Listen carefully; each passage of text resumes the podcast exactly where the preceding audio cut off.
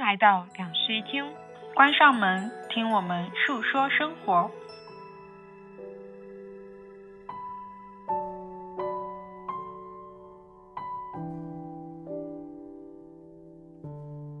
本期节目是雅诗兰黛旅游零售系列节目，很多问题睡一觉就好了。社会节奏愈发紧凑，工作和生活边界愈发模糊的当下，似乎只有夜深人静，我们才终于拥有属于自己的时间。伴着夜深，好好的睡一觉，也似乎成为了成年人共识的高效自愈方式。感谢雅诗兰黛旅游零售的邀请，今天就让我们一起徜徉夜间自我修复之旅，和第七代小棕瓶精华一起睡饱吧。Hello，大家好，欢迎来到新一期的两室一厅，我是陈一日。我是 Sunny，这期节目是由雅诗兰黛旅游零售赞助的，然后我们想来聊一聊关于一个深夜的话题。嗯，其实我们还蛮适合聊深夜话题的，因为我们总是在深夜录播客，也总是在深夜发播客，大家也总是在深夜听我们的播客。对，我觉得之所以想要聊深夜这个话题，是因为我们其实真的白天有太多太多的事情在阻挠着我们去想个人的事情，所以当我们空闲下来了，也就到了夜深的时候，然后这个时候就会有非常多的思绪开始发散。在白天的时候，我们其实通常会是一个社会身份的状态，在外面去应对自己的工作和生活嘛。然后我们白天的时候，整一个的精神啊，也都会比较专注在某一件事情上，像专注在工作、专注在学习上面。但是到了夜深，你就你就一下子泄了气，然后这时候所有其他的欲望就来了。对，嗯，然后在本期节目里面，我们会先想分享一下说，我们总是在深夜突然的产生的一些欲望、一些冲动以及一些决定，有明智的决定，但是我觉得大部分的时候在深夜做的决定都是后悔的决定。对的，对是第二天一觉醒来会去疯狂删除一些东西的 决定。对，我觉得听到这儿，大家应该也跟我们一样是有非常多类似的感同身受的情况。嗯嗯，然后在聊完这一块以后呢，我们想要再聊一聊说，嗯，我们都是怎么样去在深夜进行一个自我疗愈，或者说在第二天进行一个自我疗愈的。嗯，嗯，那我们就要先来聊一聊，你在深夜有什么突如其来的欲望跟情绪我其实，在深夜突如其来的欲望最多的就是购物欲，啊？你会吗？我其实也会，我经常就如果说看我的那些订单，大部分都是在深集中夜 在 深夜下单的。对，然后不要说大促了，因为大促那种都是你会等到可能大促最后要结束的时候，或者说大促刚刚开始的时候，去深夜疯狂的一笔下单。对，白天的时候你可能会想要买什么东西，然后就把它加入到购物车。到了晚上，你就会集中性的突然下一笔单。对嗯，我最疯狂的一次是那一年，我真的当时太理智了，就是从开始到临近要结束的那几个小时，我都完全没有任何购物的欲望，就是我一点东西都不想买。然后我那个时候还觉得就在那里沾沾自喜，觉得嗯，今年我大省钱，我一笔都没买，我太厉害了。然后在应该是临结束前大概四五个小时吧，就是临十二点之前的那一段时间，我不知道为什么突然间就在网上开始看起了美妆的那种 视频，然后 在临近十二点，真的是十一点多了，我印象好深。最后下了一大笔单，就是各种那种化妆的东西啊，然后还有一些护肤品什么之类的， 好夸真的张。很恐怖。我觉得大促真的是一种消费陷阱，现在的大促越来越多了，它动不动就是可能你满两百减二十，满三百对减五十，动不动的大促你就动不动你就想要来一次集中性的购物。对，嗯，然后我那天晚上的心路历程真的很搞笑，就是刚开始的时候只是为了凑满一个好像是六百减多少的这么一个单吧，然后凑着凑着发现变成了一千多，之后我就自动给我推送了一张两千减。我忘记是减多少的优惠券了，然后本来我在那个美妆视频里面看到一些比较贵的，上大几百嘛，我那时候都没有加入购物车，然后我就心血来潮全部加进去了。哇，那我是那种，就是你刚刚讲到凑单嘛，嗯，我真的也经常在刷购物软件的时候，其实我本来没有那么多东西想买，嗯，可是就是因为为了那么几十块，然后就开始凑单。我还会在经常深夜睡不着的时候，就打开我的购物软件，我就没什么事儿，我就看看首页的“猜你喜欢”，他真的太懂我了，我只能说太懂我了。我发现现在除了就是购物软件开始有猜你喜欢这个功能，所有的只要有大数据的平台，全都有猜你喜欢了。对，现在只要是个平台，感觉都能给你一键转化到最后的付费渠道。嗯，所以我经常刷着刷着看到猜你喜欢，他真的猜中了，就加入购物车，冲动的就下单了。其实我真的没有那么一定要这个东西，而且他买回来以后，我可能也真的没有那么需要。但是我会有一个问题，就是如果说这东西我觉得它没有那么的有问题，我就会懒得去退它。嗯，所以我是一个退单概率非常低的人哦，啊！我到底在花了多少钱在上面？而且其实我们白天跟晚上的购物欲是完全两种状态。嗯，我通常来说，在白天如果说刷到一个那种美妆视频，我会把它放入购物车，但是我不会下单，啊，嗯就白天大家还是比较冷静的，很理智的。很理智的。那到了晚上，怎么就是情绪流动就把它下单了呢？ 而且我感觉就是深夜的时候，你还有别的可能购物欲望，就是比如说我之前有一次，不知道怎么就被忽悠着忽悠着花钱去报了健身班。啊，嗯哦，是那一段时间吗？不是，是我大学有一次，就是我哦们大学有一个健身房，然后呢，可能当时本来在夜跑的，然后夜跑着就是逛到了我们学校的，就是我们有个叫北门的地方，那边嗯有一大群什么饭店啦，然后有个健身房，每天他都有人在那边给你发传单。嗯但当时夜跑完的我，不知道怎么就被引领向去了那个健身房，不知道怎么就在被他推销之下，不知道怎么就花了一笔钱，嗯，而且当时对我来说那笔钱可能还挺多的，可能要有个一千一千来块吧。哦，对于大学生来说，所巨以那款个，所以那个晚上我花完这笔钱以后，我翻来覆去睡 不着，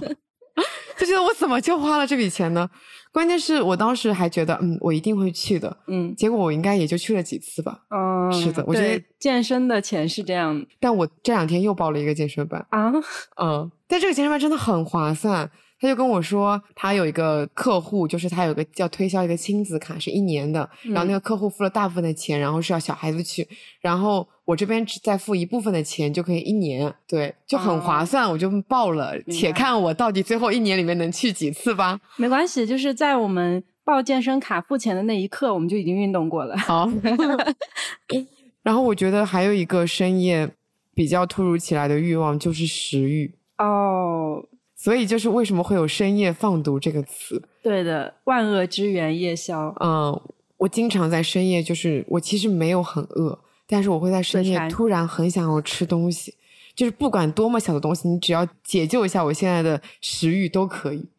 但我其实是一个没有吃夜宵习惯的人哦，啊、我觉得我都没有吃夜宵习惯了，在深夜的时候都会有这种突如其来想要吃东西的欲望。那如果有夜宵习惯的人，岂不是很难在深夜把控住自己，然后就去吃夜宵了？所以夜宵是一个一旦养成就非常难以戒掉的习惯吧。嗯，对哦的。你还有什么深夜突如其来的，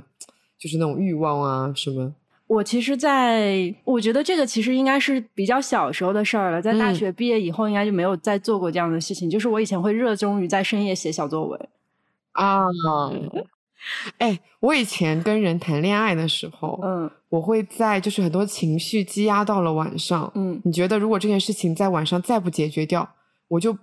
要憋到第二天，我就会非常受不了，我就开始用我的手机开始打非常长段的那种情绪文，对对对开始谴责说，我坦诚我这里这里做不对，但是我觉得你哪里哪里哪里做的不对，说我们应该怎么怎么改进。我觉得如果这个问题不解决的话，我们永远都会被这个问题困住。对，就是你会写一些那种后果重大的那种情绪小作对文，你就像，就是像那个《魔戒》电影里面被那个魔戒缠住了一样，你就眼睛里面看不到别的东西，你只想说 “my precious”，你 就在那边深夜打下那种文章。对， 其实我那时候没有经历什么感情上的问题，但是当时我会去跟我的一些好朋友可能有争执，或者跟家人有争执。然后我在临近毕业那段时间，真的写了很多就是关于自我表达的那种小作文给家里人，就是希望他们能放我出去找工作，写了。 不下十几篇，真的都是在深夜写的。第二天醒来一看，就是无法撤回，但是又很后悔，天呐，你现在回头去看，你觉得非常的羞耻吗，非常羞耻。对，我觉得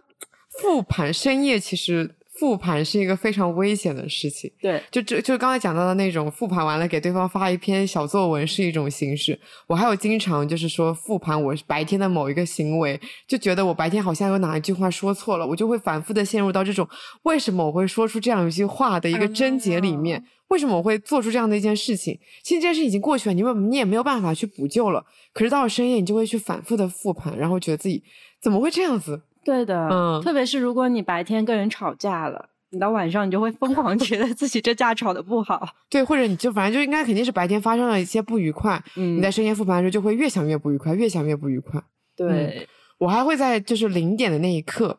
去打开那年今日，哦，然后看我在过去的这一天我发了什么东西，就开始忆往 昔。我就是忆着忆着，就是会去把可能跟这件事情有关的人就发给他，跟让他让他跟我一起 忆往昔。 我们一起陷入这种深夜的漩涡里面太可怕了你，啊！我就觉得，我觉得深夜的人格跟白天的人格真的不是一个人格。深夜的人格，你现在回头去看，感觉自己也觉得蛮可怕的。哦，嗯，那你有没有过就是比如说深夜表白或者深夜分手之类的那种？我的表白跟分手好像都发生在深夜吧。我真的好像没有在白天表过白，顶多就是再怎么样都是发生在黄昏以后的。哦，嗯，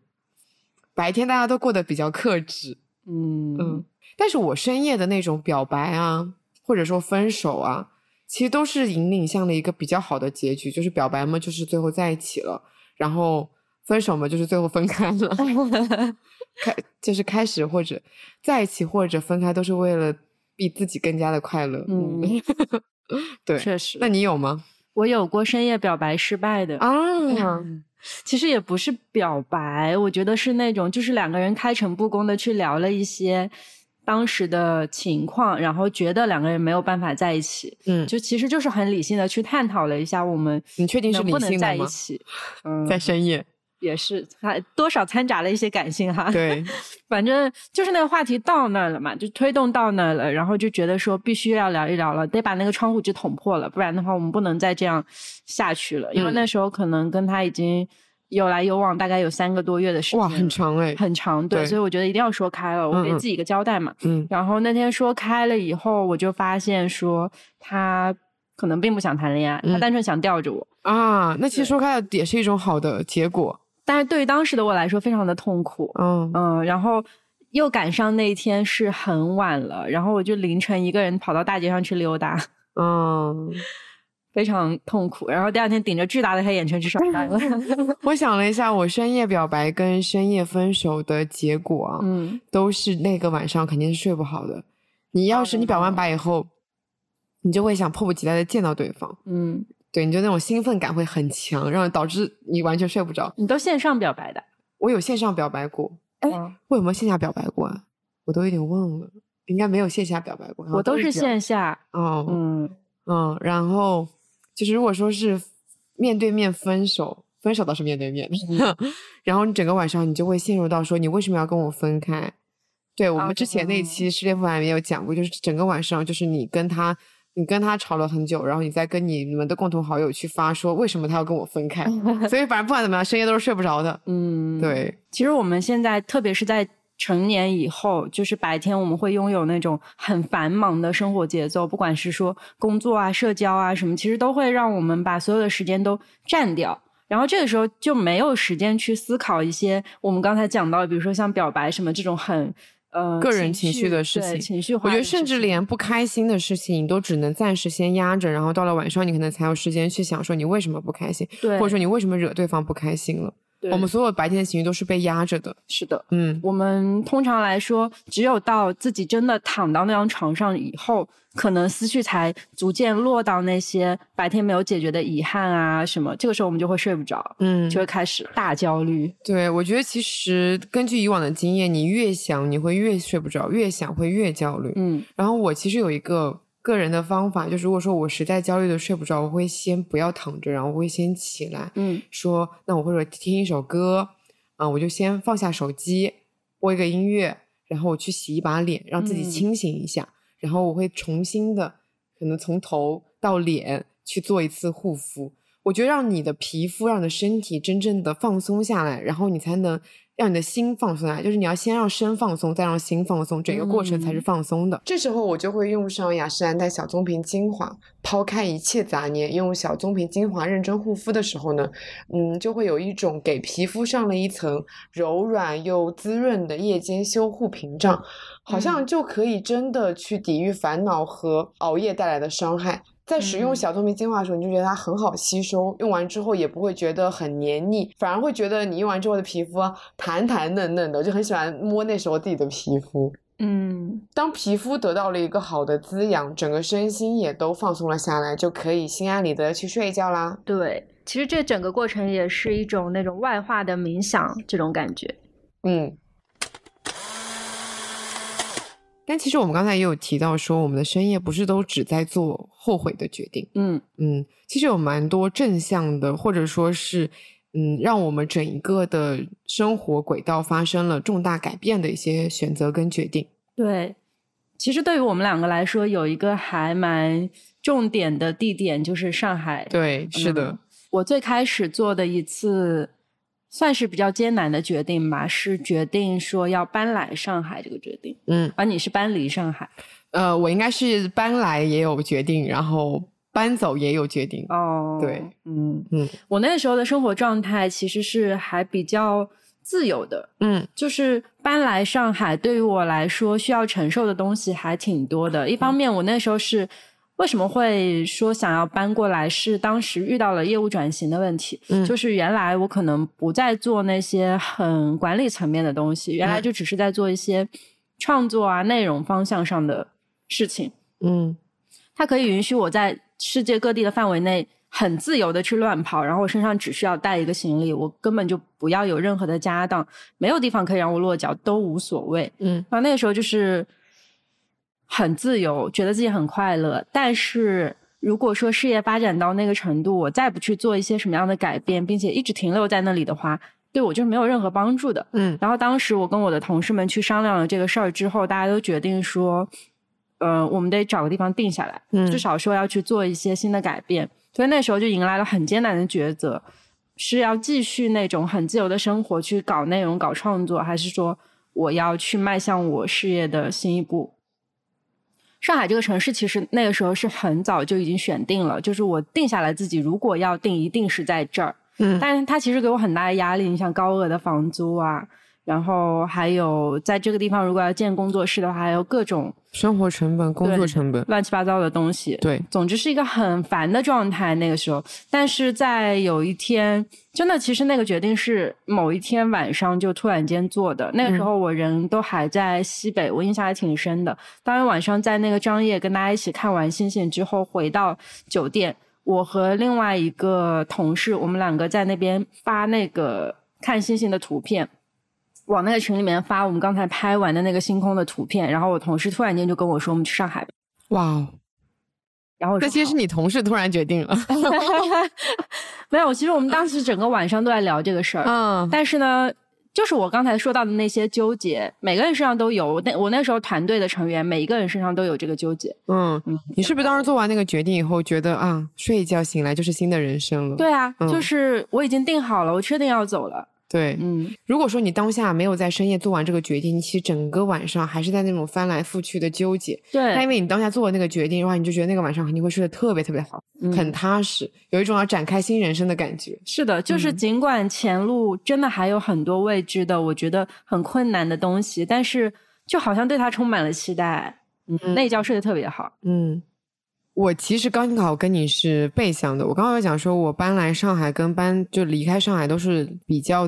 突然的，或者说重大的决定。嗯但是搬来上海，它会更加的随机性一点。我就是真的是因为可能有一个晚上说朋友说有一个蛮合适的实习工作，问要不要去试一试。好，那我就说反正当时也快要毕业啦，那我就试一试啦。嗯，然后我其实从来没有想过我要来上海，因为我不喜欢上海。你作为一个游客，我觉得是，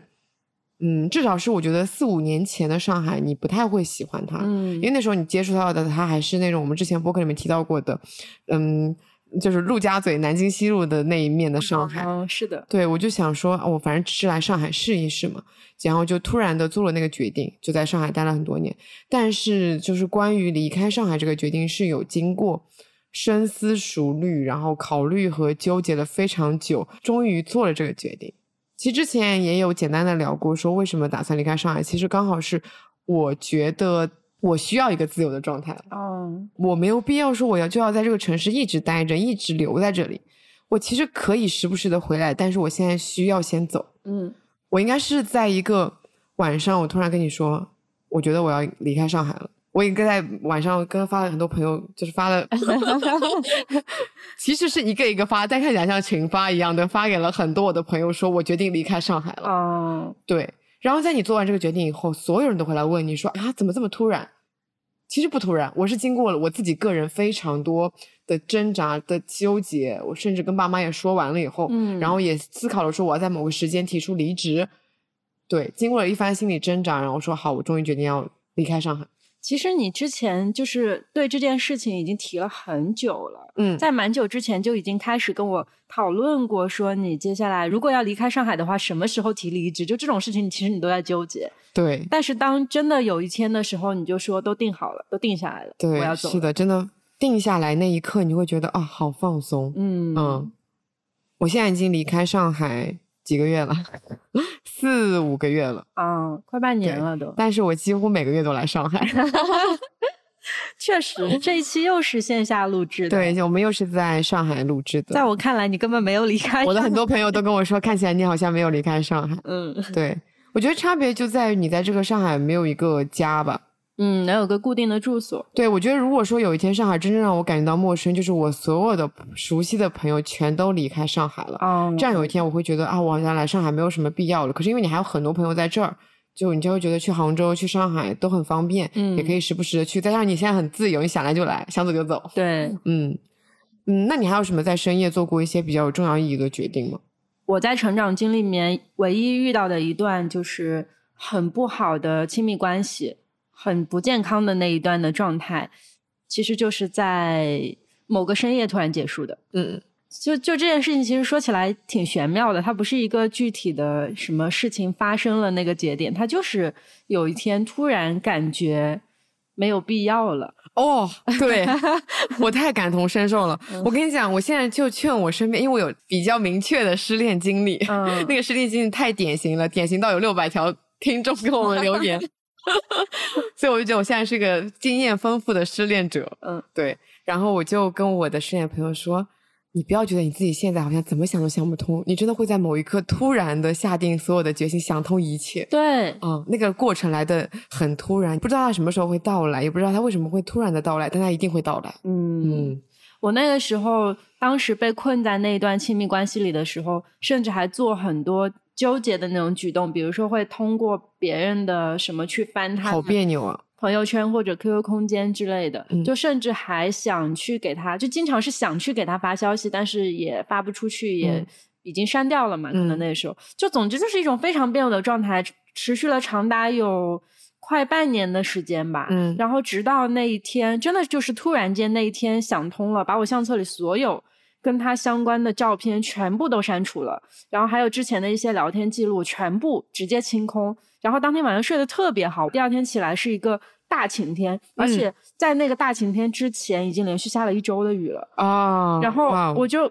在那个晴天，那时候不是还住宿舍嘛，在大嗯学里面、跟着我的室友说，我心情真好，我们去上课吧。啊，嗯，对，你在那种前期的混乱里面，他其实都没有经历到一个真正的睡眠的状态，你其实一直处于一种睡不着的状态里面，然后在那个睡对不着的状态里面，你反复的去回忆你们之间各种的过往，然后其实其实整个人的状态非常非常的糟糕。是的，但一旦你把它丢下，然后你好好的去睡一觉，你就会发现，真的醒来之后，什么都解决了。嗯。嗯，而且其实就是在那一个时刻，会突然间意识到，原来我生活已经一团糟到这个程度了，嗯，就是突然会有你这需要意一个识疗愈了。，对，在那个之前，其实一直都处在那个混沌里面，不会觉得自己有问题。嗯嗯我也有过类似的这样的时刻吧，所以我很能感同身受。就是如果说你没有经历过，你就觉得非常的玄妙，怎么就会突然想通呢？因为前面就有很多人跟你讲过类似的劝导的话，可是你发现你一句都听不进去。对，然后他们会在某一刻突然的发挥作用，让你觉得哇，你可以清空自己的心，清空自己的身体，清空所有的依赖跟感情，去清空那一团糟的生活，然后重新展开新的生活。嗯嗯，就是一下子就是给自己了一个治疗，一个疗程，嗯，突然的清醒，然后你那些辗转反侧的夜晚，就是终于的好好的睡过去了，嗯嗯，度过去了。我觉得啊，像我们刚才所有的那种决定，其实都会有非常多影响影响它的因素在那里。然后就是那些像枝蔓一样的因素，让我们没有办法立刻去下定决心，让我们思绪非常的混乱。嗯嗯，但是到了一个真正的非常非常安静的深夜，然后那个深夜安静到只剩下你一个人的声音，然后这时候你就会去真正的去看清楚你自己。哎，说起来，我昨天去看一个电影叫《野蛮人入侵》嘛，嗯，它里面就是就是是一个人他在练拳，然后教练就跟他说你要关注到你自己，然后他就问他说什么是我自己，然后教练就没有任何防备的打了他一拳，说现在是谁被打了，又又打了他一拳，说现在是谁感觉到痛，然后他再打他第三拳的时候，他开始等，说现在是谁在等，然后那个女生就是那个主演终于回答说我自己。嗯，嗯，其实如果说你是在一个混沌状态下的时候，你是甚至连自己都找不到的。但是当你到了一个夜深人静的时候，你会突然寻找到那个内心深处非常非常明确的你自己的选择。嗯它不是说你不知道自己真正的选择是什么，而是在找到那个选择之前，像一团雾一样，就是你要去在那一片雾里面摸索到，摸索到自己真真正的那个内心的选择，嗯让自己变得清晰。对，嗯，变得清晰以后，你就会想要去修复自己的那个处境，不管是说，嗯，你的那个社会工作的一个状态的一个修复，还是说你情感状态的一个修复。对，嗯。嗯，其实我们是一定要先去经历那些混沌的，我们才能够去看清楚自己到底处在一个什么样的生活境况里面。对，我觉得没有人可以说我当机立断地就去，没有任何犹豫的就做了这个对我来说非常非常重大的决定。对，对你，如果说你这样子做的话，你可能事后会后悔。它就像更像是一个鲁莽之下做的决定，嗯所以其实我觉得大部分的重大决定都是要经过一大段的思考，然后很多很很多混乱的时间，很多纠结的时刻，对，然后才真正的去付诸行动。嗯，嗯，不像我在深夜下单的那些美妆产品， 你看那些深夜想的东西，大部分都后悔 啊，对这啊，东西都只用一次它。对我的化妆技术并没有任何的提高，朋友们。对，是 的，办的那些健身卡，买的那些减脂的东西，根本都没有让我瘦下来。 对，只有我哪一天真正的决定我要开始减肥了，我才能真正的瘦下来。嗯，我觉得还有一些决定不像是我们刚刚提到的这么的重大，但是对我们来说也是有一些正向反馈。然后包括现在也还记得的，它大部分时候其实发生在本身就是你已经预设了它充满了意外的旅途中。对对，在旅途中你能接受一切的意外。因为我们两个人本身其实就是屁 人，所以对于这件事情就更加的可以去接受那个意外性质。我印象最深的一次是我和我的一个朋友当时在那个海岛上面玩的时候，嗯东南亚的一个海岛啊，很小的一个岛，住在一个民宿上面的时候，我们两个人很兴奋，因为那天在傍晚的时候看到了，就是真的是我们人生当中觉得非常绝美的那种日落，然后两个人就很兴奋，晚上完全睡不着，一直在那边聊天，就躺在两张床上在那里东聊西聊，拉扯自己以前的人生啊，还有讲一些未来的什么各种话题什么的，总之很像就是女生之间深夜会聊的话题，对？吧？然后 对聊很多，真的是乱七八糟，什么生不生孩子什么之类 的那种。我真的对那天的聊天印象还极其深刻。嗯就是我，而且我跟他以前也不是说非常亲密的朋友，但是因为那一个晚上一下子变亲密了很多。嗯然后我们那天聊天聊到已经就是醒过神来的时候，已经快三点了。嗯然后发现对方都还是那种神采奕奕，就是完全不想睡觉的那种状态。嗯其实那时候我们房间的灯都已经关了很久了，但是还一直在聊天。然后到三点的时候，我出去上厕所。那个时候我们住的那个民宿的那个厕所是在呃一个客厅的落地窗的旁边的，所以你路过那个厕所的时候可以看到外面的星空。然后我就看到外面的天气非常的好，我们那个民宿其实又离海边没有很远，就是骑个小电瓶车，可能五到十分钟你就能到海边的那种程度。我从上完厕所以后回去就跟他说，我觉得明天早上我们还能看到世纪日出，你信不信？嗯他说我不信， 然后说走，我们现在去看日出。 那时候已经快要四点钟了吧，就是天已经开始泛蓝了。泛蓝的话，其实就已经快要日出了。那个时候日出我记得还挺早的，大概嗯五不点到六点钟，嗯对，它就要日出了。然后我跟我朋友就下楼去，我们那个民宿还带自行车的，然后我们骑着自行车骑到岛的最东边，一个人都没有，就是万籁俱静，只有那个海水往上的那个声音。然后我们就找了一块石头，然后两个人蹲在那个石头上面蹲下来坐了一会儿，说我们就在这儿等吧。嗯然后就继续聊天，沿着刚才没有聊完的话题继续往下聊。聊着聊着就看到旁边的那个天际线慢慢的开始变粉了哦，啊、然后天上的那个星星逐渐的就消退了，就是你真的可以看到一颗一颗星星消退的那个过程。嗯，然后天是一朵云都没有的，非常非常的澄澈。随着那个天际线的颜色慢慢的就变粉、变紫，然后变成那种很耀眼那种橘黄色，太阳就升起来了。嗯然后我跟我的朋友说：“你看有日出吧！” 我真的至今对那个早上都还印象太深了。然后我们两个后来看完日出之后，又去吃了一个早饭，回去闷头睡了一天。 啊，不错的 决定。是的，我有类似的，就是但我的开始不太一样。我的开始是我想要去看星空，但是暴雨，哦就是到了、就肯定本来如果你要看星空的话，可能你十二点钟就要出门了嘛，结果十一点钟一直在下雨，下嗯大暴雨，那个雨大的我感觉我的心都快凉了。嗯但是我就想说，如果说它十二到了十二点，它的雨可以稍微小一点，那我们就去看星星。嗯如果它雨还那么大，那我们就放弃。嗯然后到了十二点的时候，它雨稍微小了一点，我们就继续，我们先往，我们就先出门了。然后出门到了一个岔路口，那个岔路口就是意思就是，如果说你再往前面开，就再往前面开过去的话，你就要进入到一片非常非常非常黑暗的地方。哦，就是所以说我们就在这个中间点，它有一家非常大的七十一，我们在那边等，说我们再看看，到了两点钟，这个雨会不会没有？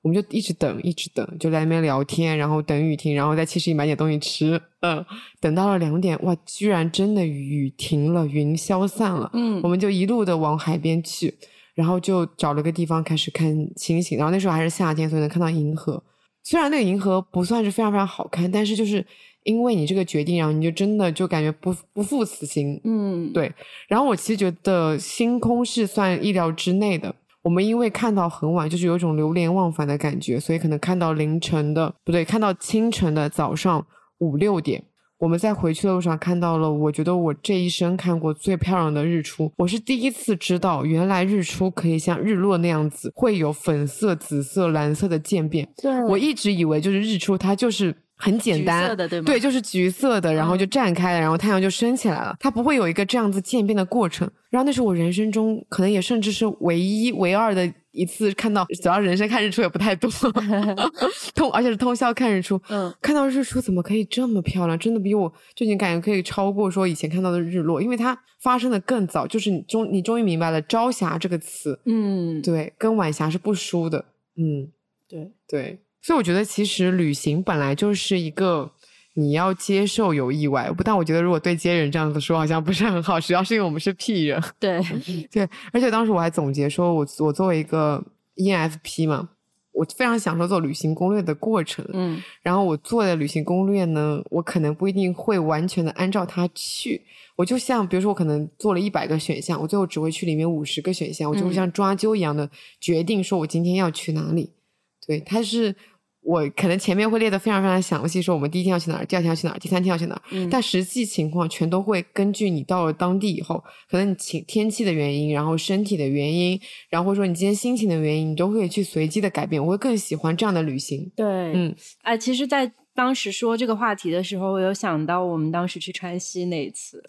那一次真的太随机了，没想过能这么随机。嗯，我们其实本来的计划是走那个小环线嘛，但是当时后来因为各种原因，真的是身体的因素啊、天气的因素啊，总之就是没有想到最后会是那样一个走向。嗯，具体怎么样走向，大家可以去听我们周休巴士的第一 期，对，第二期至今还没有更新。嗯嗯其实我们在刚才聊到的一些选择里面，无论是说对未来的一些选择的节点也好，还是说我们可能突然间去做了通宵看日出之类的决定也好，都是一种我觉得是从心出发的一个选择吧。这个心是心里的心，嗯就是我们那个时候真正去倾听了我们内心自己想要的声音，然后嗯我们跟随那个声音去做了一个决定。哎，我想到说，我们上一期不是有说我们在看那个《怦然心动》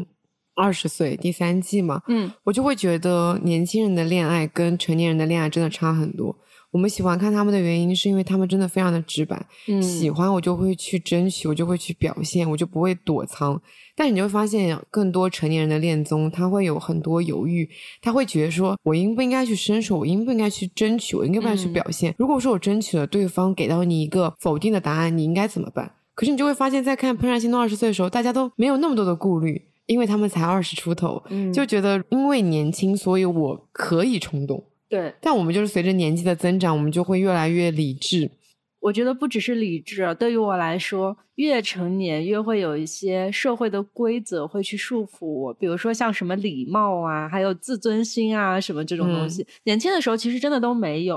所以嗯小的时候做任何决定是不去考虑所谓的人家会怎么看我这件事儿的。但啊是，对吧？等到越来越长大以后，你就越来越会去你会在意乎社会眼光。对的，对的。哎，我想到说，我之前就是翻我的朋友圈嘛，嗯你会发现， 我会发现翻到大学时候的，真的什么都发，哎，是的，什么屁大点事儿都要发一发，对就是我的心情今天怎么样我都要发，我今天吃了什么我也要发。嗯，毫无顾忌那对种我现在发朋友圈，我就会经过筛选，就是我说我要发我想，就是我觉得应该展现给大家看的东西对啊。我后来不太愿意就是那么频繁的去发朋友圈，原因也是我越来越去在乎别人会看到这一条他会去想什么了。哎，其实是相对的，因为我朋友圈有人就可能一天会发十几条朋友圈，哦我会带着一些就是说他怎么了的眼光去看他。如果说，因为我觉得是因为我自己内心会觉得，哦如果我说我一天发十几条朋友圈，我是不是就怎么了？大家会不会也这样子眼光来看我？对对对对对，嗯对，其实我觉得，就之前我们有录过一期播客，叫做就是我不想再做情绪稳定的大人了，就我想要做发嗯疯的大人。所以就偶尔的这种发疯是一种好的，是一种正向的。嗯嗯，我们现在可能太多的规训，太多的克制，太多的理智在这里，让你嗯觉得自己整个人非常的压抑，然后只能在深夜自己默默的通过一些别的手段去发泄自己的欲望。对，对，而且我小的时候其实有一个很明显的变化，就是我以前买东西的时候是不去考虑这个东西它对我究竟有多少实用性的意义的就。是买的开心是吗？对，嗯就小的时候很多花费，其实在现在看来都是没有用的。但是等到长大了以后，很多花费我会去考虑，比如说这个东西我真的能学下去吗？嗯这个东西我买回来真的会去做吗？嗯。嗯，我会去考虑这些东西。哎，有可能是因为小时候花的是爸妈的钱，这样 哦，对 不对？嗯，有吧？嗯，我现在会有一点改变，是随着过去的几年，你就一直长期处于一种压抑的状态里面，你就会觉得啊，现在放开了，那我们就应该自己自身也要更加的放开，就是嗯要更加的不在乎别人的眼光。然后我觉得我有一件事情是，我如果别人不提出来，我是没有意识到我自己在可能跟世俗眼光有点差别，就是嗯我会当着所有人的面去玩滑滑梯。哦，对，就是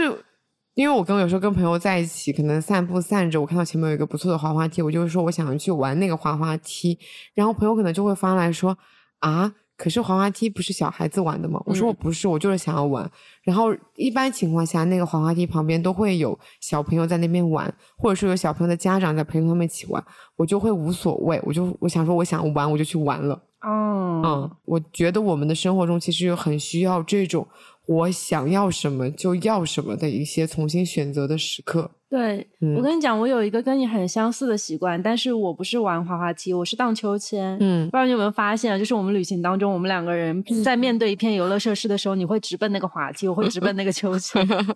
然后这个习惯其实之前在很多就是国家的旅行里面，特别是那种国家城市的旅行里哦，嗯我会带着我的朋友一起去做。嗯然后像之前我印象好深，就是我们那时候在芬兰的时候，芬兰的这种设施特别的多，嗯就你随便走几个街口就会有一个小公园，然后里面就会有。呃，滑梯和秋千，而且它的秋千还经常会做那种两人可以一起荡的。然后我就带着我朋友去玩那个两人荡的那个秋千，玩了很多次，哎，我觉得长大以后，我们不是不需要那种快乐了，而是我们被教育说那个是属于小朋友的，你作为一个成熟大人，你不应该去玩那些了。可对是，当你实际你再去回到那个时刻，你会发现你还是很开心，嗯那你就不要去压抑这种开心。嗯其实还是世俗的目光啦。其实，在玩滑梯这件事情上，我就一直觉得自己很像一个没有长大成人的人。嗯，我想到我们之前做心理咨询的时候，我那个心理咨询师他就跟我说，我觉得你的性格比较像小婴儿。嗯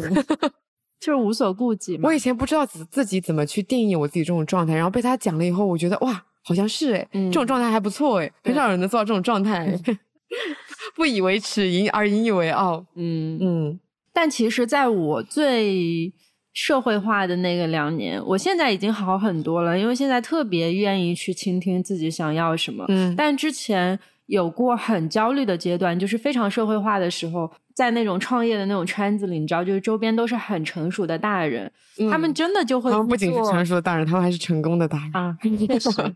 世俗意义上的对成功了是，嗯，他们真的会去做一些就是看上去非常体面的决定，并且在外展示的整个人的那种状态都是一个很成熟、很体面的成年人这样 子。哎，那你觉得他们在卸下这些所有的防备之后，就是深夜回到家里面的状态，是不是也像普通人一样呢？就是瘫在沙发上，喝着啤酒，然后就是看一些垃圾视频，就也是最吧？可怕的事情，就是我接下来要说的这个事儿。嗯当时我在那个创业圈子里关系最好的两个女生，她们回家以后都超卷，啊，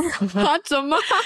因为我以前就是那时候我还没有回来上海，然后我跟他们已经成为了朋友，所以之前有过几次就是来江浙地区出差的时候会住在他们家，嗯然后我在他们下班回来以后，我就觉得说我们应该有时间可以一起玩玩、喝喝酒什么的吧。没有，他们还要继续工作如果说他们觉得这样子的生活状态是快乐的满足，我觉得也没有问题。啊！对，这是对很满足，对他们天性就是这样子。对，就是对让卷的人就是去卷，然后让我们卷不动的人就不要卷。就最害怕的就是卷不动的人一定要去为了跟上这个时代，然后开始卷，这种是最累的。对，对，然后其实那一阵子，我在这些朋友当中，就是跟他们的交往啊，还有工作合作的过程当中，逐渐变得非常的内耗和焦虑。啊，因为你其实是不想卷的人，但是因为你身边的人全都在卷，你就不得不去卷。对，而且那个时候在那个圈子里面，就是大家会有那种默认的规则，嗯你跟我合作，就是我们大家做的都是彼此自己的事业，嗯所以我们合作就要尽力把这个效率压到最大，对吧？然哦后东西能推就尽量把它推出来，就总之是一个。非常紧绷的状态，那不只是工作啊，就是连对我的生活都是造成了一定影响的。因为真的会有人卷到说他深夜还在做那个策划，然后可能嗯凌晨两三点钟突然间发给你，嗯，就很可怕。那时候我在追剧呢，躺在床上或者打游戏什么的，突然间收到一个文档，然后他说我策划做好了，你最好明天中午之前给我出出来。哇塞，哇，太恐怖了！我那时候就觉得，然后就被这种东西深深的压着。但是我那个时候还不是那种能够聆听自己声音的，就是、嗯嗯就是觉得说，那既随然波人逐家流是对吗吧，人家都那么卷，然后那我也得要努力，所以我就从床上弹起来，然后开始去工作了。但事实上，那阵子是我整个人生状态里身体最不好的时候，哦，嗯，然后精神状态也不好。嗯后来我是在什么样的时候，就是意识到这样下去不行了呢？就是直到我后面精神已经真的快崩盘了，要去求助心理医生了。哦，哦，然后在做心理咨询的时候，我突然意识到，原来我不是这样的人。嗯，就是我以前总觉得年轻嘛，就是大家概念里的都你是那时候是不是觉得你还没有成为这样的人？你是可以成为的，对 但是你后来发现以后，你根本就不是这样的人，你自己本质就不是这样的。对，就是我那时候在心理咨询的时候受到了冲击，就是我和我的那个心理医生说，我没有自控力，我也没有什 么，我觉得我就是一个三分钟热度，然后经常拖延的那种很普通的人。然后医生跟我说，那有什对么问题吗？没错，对啊，没问题啊。对啊，那个时候我就其实真的是对我的世界观造成了一点冲击的，因为那时候我真的真切的觉得你要成功就要努力，你要获得世俗意义上的那种他人的羡慕的眼光，你就一定要卷死自己。嗯嗯，然后我还觉得我自己所做的一切都是令人感动的。嗯，嗯，我始终觉得，就是人要找到自己热爱的事情，然后你为那个热爱的事情，你去付出多大的努力都是应该的。但是你不要在你自己觉得徒劳的事情上面去做太多的无用功。 对，你真的快乐吗？你应该问问自己。或者是其实像我那个时候认识的几个姐妹，嗯她们就是本性就是那样的人，她们本身就非常的有自控力，嗯嗯而且自律会让她们觉得很更加的愉自悦由。 对，真的是就是生活会非常的棒。他们是打心底这样觉得的，嗯所以他们的生活一直都很有规律，很快乐。嗯但是我就不是这样的人啊，嗯，在我后来终于意识到这一点以后，我突然间开始明白说，其实我并不一定说要像别人那样去生活，我可能需要去挖掘一些我自己生活里的需求。嗯嗯，于是，在那一段时间里面，我就越来越喜欢说去复盘我究竟想要的是什么，然后会去在深夜里面做一些就丢弃掉原来那种卷的决定。哦，你真的是我认识的同龄人里面，就是比较擅长或者说比较早的去看清楚自己的需求，然后明白自己是什么样的人。我们同龄人或者说我们更年轻一点的人，还处于一种寻找，然后不是很确定的一个状态。嗯，对，是的，我觉得是因为你提早的进入了社会的生活， 提早的感受了太多社会的压力，嗯，也提早的体验了那种社会的成功，对，所以就是也更加提早的知道自己明确自己的需求了。对的，嗯，嗯，我是在你的影响下，感激自我了吗？ 也也可能应该应该有一定的影响，就是做播嗯客，大家肯定都会观点进行一些互相的交换嘛，所以就嗯可能在你那种影响里面，我也开始做更多的自己的自我复盘。嗯，在做播客之前，我确实没有怎么复盘过我 自己。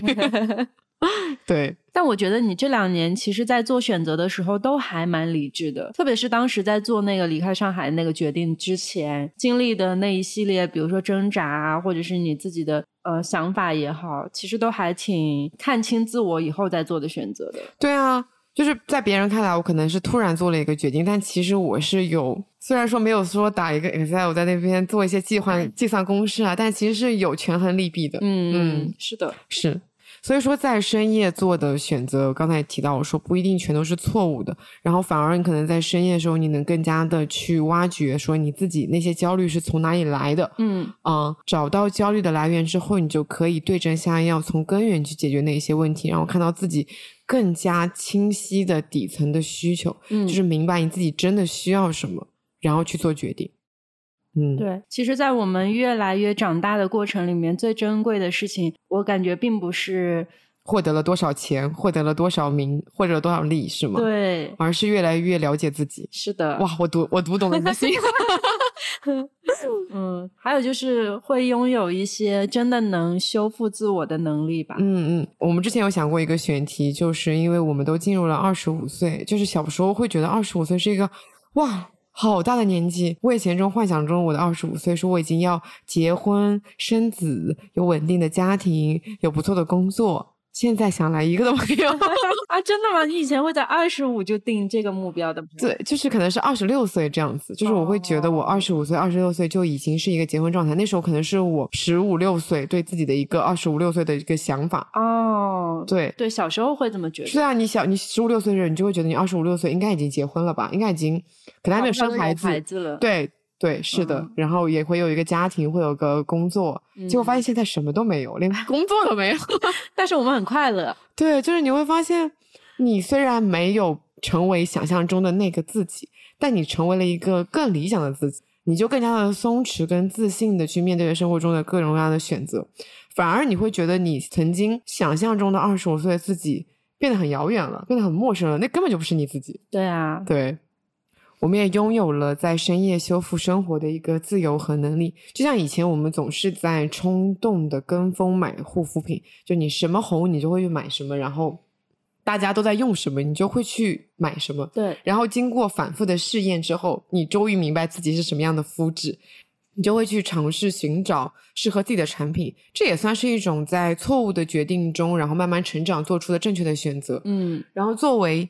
像我们两个，就作为常年的熬夜人士，而且经常的说出去旅游，就是那些深夜做出重大意义的决定的瞬间，其实都伴随着雅诗兰黛第七代小棕瓶精华。嗯，我应该已经空瓶了，可能快五六七八瓶小棕瓶了。我第一次接触小棕瓶，其实是在我大学的时候，你应该也是吧？嗯，对的。哦，我们应该都差不多，就是进入大学以后开始放肆的熬夜。然后我那时候不是还有早八嘛，就是早上八点钟就要去上课了，所以每天其实就是相当于睡得非常的少。然后你就会发现，因为长期的熬夜，然后就像感觉你有一天看镜子的时候，皮肤突然变得非常的粗糙、暗淡、没有光泽。对，整一个就感觉皮肤很松松垮垮的，没有弹性。然后那个时候呢，我就一个冲动的下单，花了大价钱买了小棕瓶精华，因为是朋友给我推荐的，就跟我说、买这个东西，你就感觉你前一天晚上如果熬夜的话，你涂一涂，可能第二天醒来的话，你的脸还是比较有光泽的。对那时候的我来说，它其实不便宜，毕竟那时候是大学生嘛。我那时候其实是家里给买的，因为当时是家里看我的皮肤状态真的不行了，所以就去用我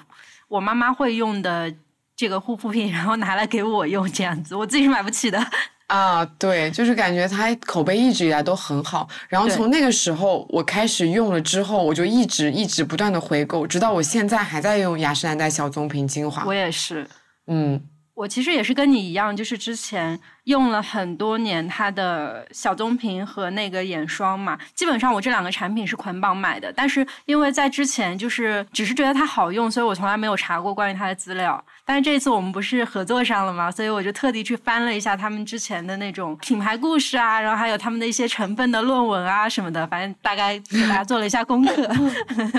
然后我就发现说，其实雅诗兰黛在很早以前，真的是在就是各种那种什么熬夜修护的产品之前，它就已经公开的发表了一些他们的专项研究的论文。在论文当中也有提及到很多他们曾经所研究出来的一些结论，比如说少睡两个小时会让我们皮肤出现那种就是双倍显老征兆啊，然后还有熬夜会出现这种显老的原因到底是什么啊？它其实都有在里面有讲到，说睡不饱其实会让肌肤修护的程度减掉百分之二十三，所以就会哦看起来很老、很粗糙、没有光泽。所以其实相当于我熬夜，不是说我只是熬了这一个单纯的夜，而是我的皮肤没有办法在夜晚得到一个好好的修复。对的，其实我们哦睡觉的时间也是皮肤休息的时间。如果我们嗯狂熬夜的话，它就也被压缩了那个时间，然后就会变得很松垮，然后没有弹性啊，也没有胶原蛋白嘛。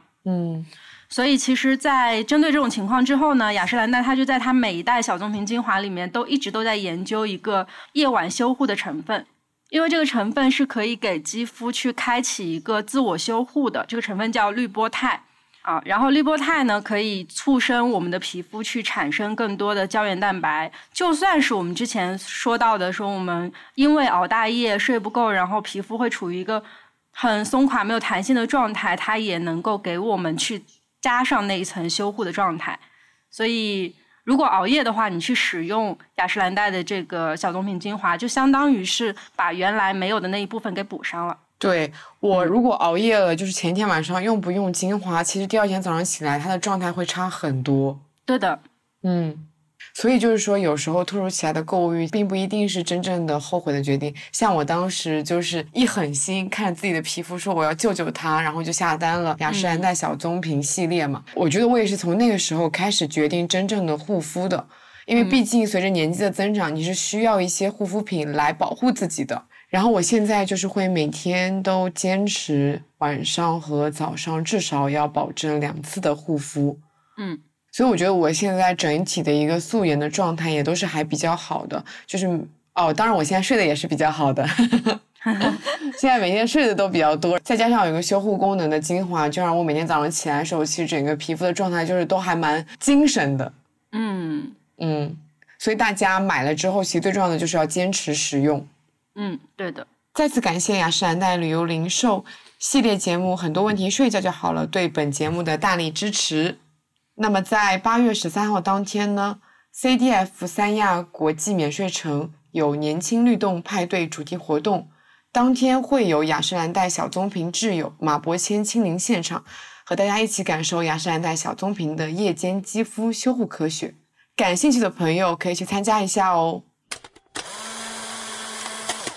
我们需要用勇气来突破平淡如水的现状，也需要一时兴起的新鲜感来创造精彩的故事。像我们今天分享的一样，也做了很多影响我们生活的重大的正确的决定。嗯，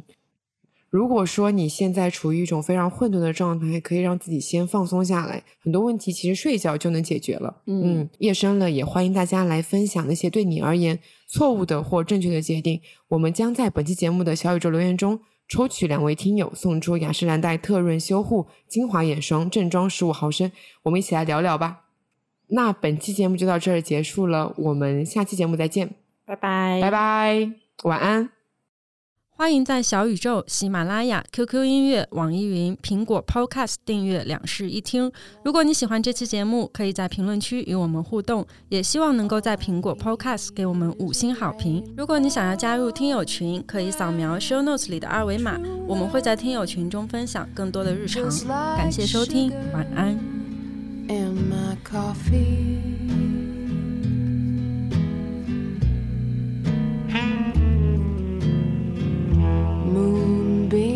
Moonbeam sleeping. All I need is a sweet dream and true love, just like honey in my tea.